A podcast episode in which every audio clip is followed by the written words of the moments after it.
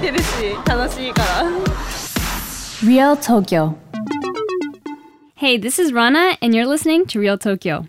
We'll be introducing you to some must see spots and amazing eats throughout Tokyo and Japan. Joining us is our Yelp elite, Alex. Hey, Alex. Hey guys.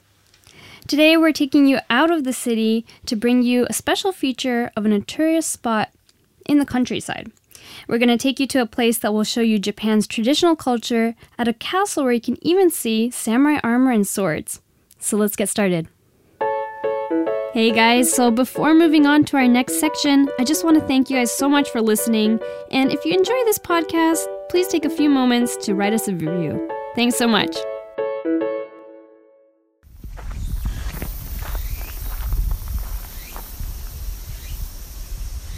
What you're listening to right now is the sounds of summer in Japan.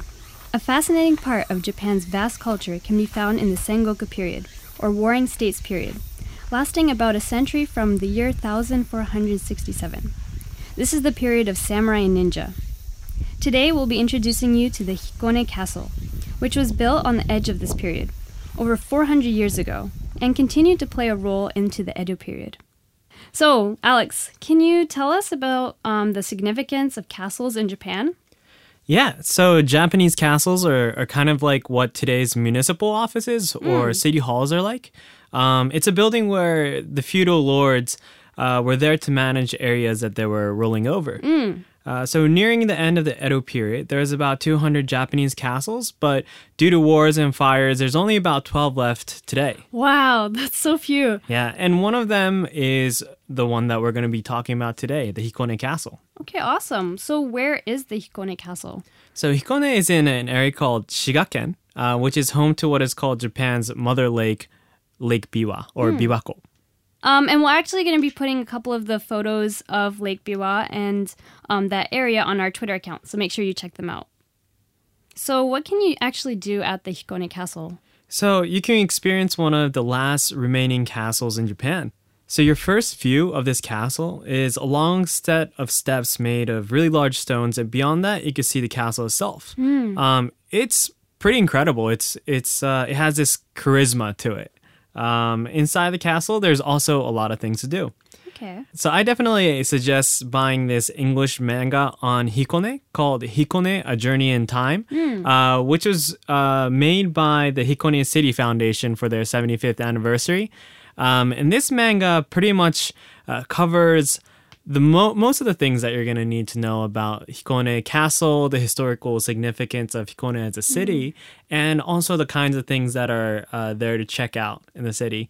Um, Where it- can you where can you buy the um, the manga that you're talking about? Um, so you can actually uh, find it in a couple of places, but probably the easiest one is at Kaikoku Memorial, Okay. uh, which is near the entrance of the castle itself. Uh, you won't you won't miss it. Um, it's around 500 yen. Um, and it's really easy to understand. Uh, really good English. Um, it kind of goes through the storytelling.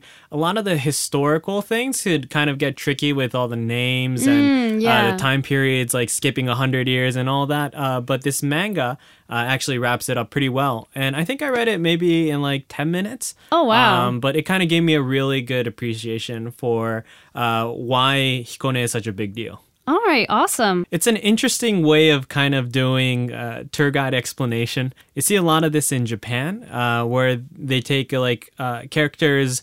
I think the character's name is John. He's a foreign exchange student, homestaying in Japan, and he's kind of going through Hikone as a tourist, and then all of a sudden he kind of uh, time travels back into like the 1400s Oh, nice. kind of goes through the walkthrough of like the warring era and um, like opening of the country to foreigners. Um, because if you're a history buff, you might know that Japan was kind of known as uh, sakoku, which means isolated country. Oh, I see. Um, yeah. Where the country had a long period uh, where they were against any kind of foreign influences Yeah. coming in.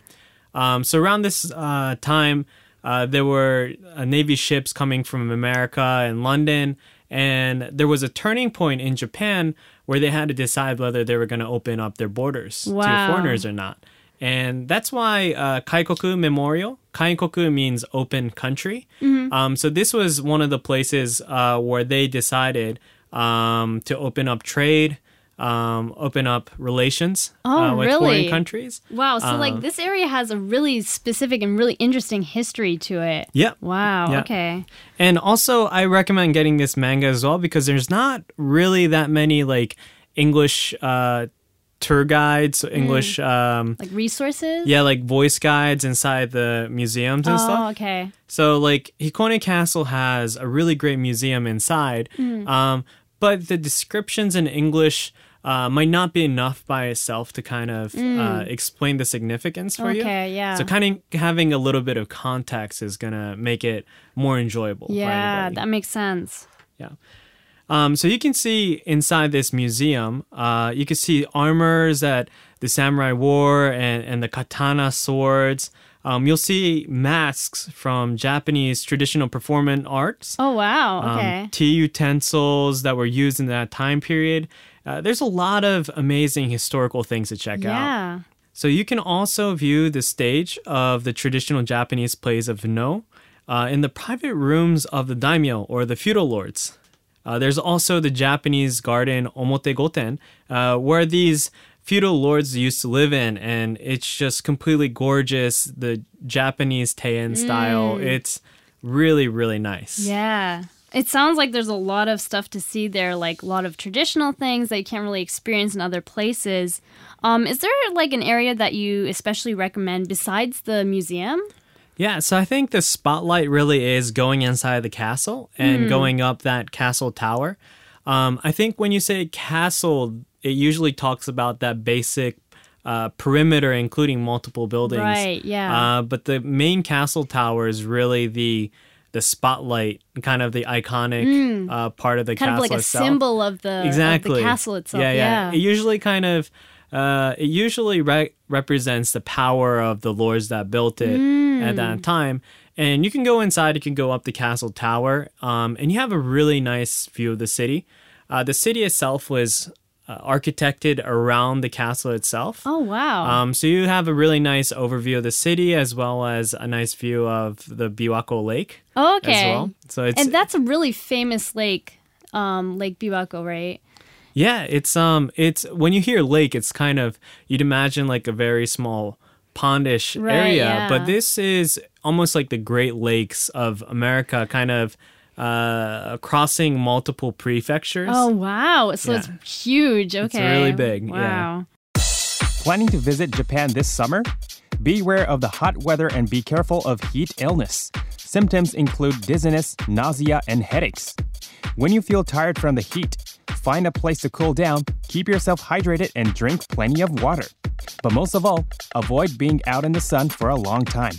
To enjoy your stay, be sure to have a proper understanding of the symptoms of heat illness to protect yourself from the hot climate of Tokyo.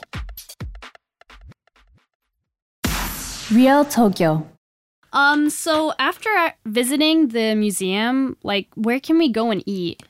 Uh, so after you check out that tower, um, on the other side of the castle, there's a place called Yume Kyobashi, uh, Okay. which is translated as Castle Road. Okay. Um, and you can kind of go into like this uh, really cute town uh, that Hmm. was remade after model of the the scenery of towns during that era. Like, oh, in that era. uh, In that okay, area, yeah. yeah. So really old school Japanese houses and shops. Hmm. Um, among there, you're going to be able to find many, a couple of restaurants, a couple of gift shops. Um, for food, there's places where you can eat soba or udon, but I really recommend checking out uh, w- what their local favorite uh, omigyu. Uh, which is a brand brand beef Japanese style beef Yeah. uh, that um, a lot of people really like. Yeah, it seems like it's it's not extremely famous, but it's pretty um, well known for that area as well. Yeah. Yeah. I also recommend going uh, to Hikone pretty early uh, since the castle itself closes like around five o'clock. Oh, and yeah, then early. A lot of the places around that area also close pretty uh, soon after Mm. that. Um, so don't go there too late. Maybe get there like around noon so you have enough time to go check out Go everything. and check out everything. Yeah, that's definitely a good uh, good thing to say. So you can access the Hikone Castle by bullet train from Tokyo, going to Maibara Station, which is about a two and a uh, two hours and ten minute ride. And from Maibara Station, you take the Tokaido line towards Kyoto for five minutes. And then you will arrive at Hikone Station. From there, it's about a 15 minute walk to the castle.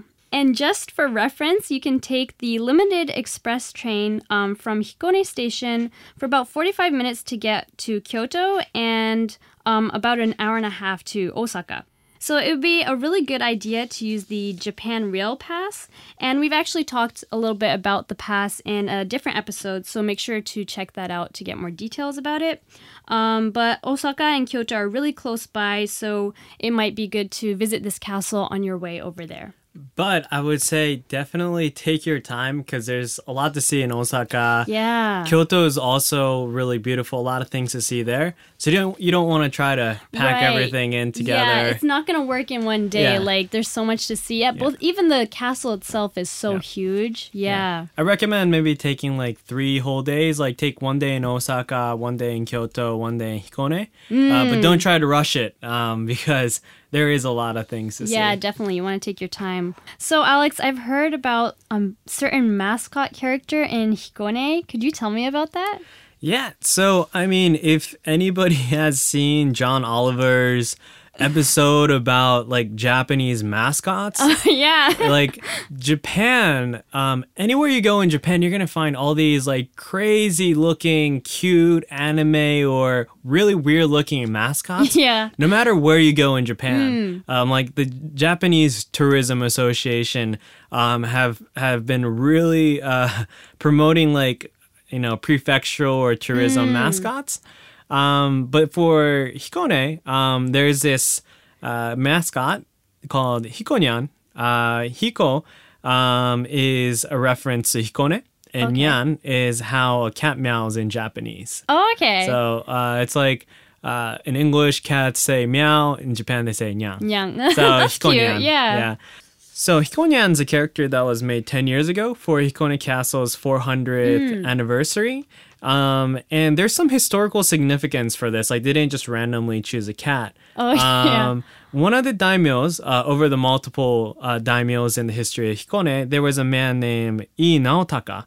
Um, he was one of, I would say, like the heroes that fought in the war and really uh, kind of pushed uh, Hikone into its uh, fame. Oh, uh, really? Significance. Um, his his I think it was his one of his brothers that were uh, opening up the country uh, for foreign trade. Oh, um, wow. But Naotaka, um, he was uh, standing near a tree one of those days during a storm, Hmm. and he saw a cat that was kind of uh, shaking his paw and kind of asking him to come. And he was curious, so he started walking towards this cat, right? And the moment he started walking towards this cat, a bolt of lightning actually hit the tree that Naotaka was standing Oh in front of gosh. behind. So this cat saved this guy's life. Wow. Um, and actually, this cat became kind of symbolic for what we know as maneki neko. Oh, okay. Um, if you're ever in Japan and you see like little uh, cat statues Yes. that have their hands moving, and they usually have like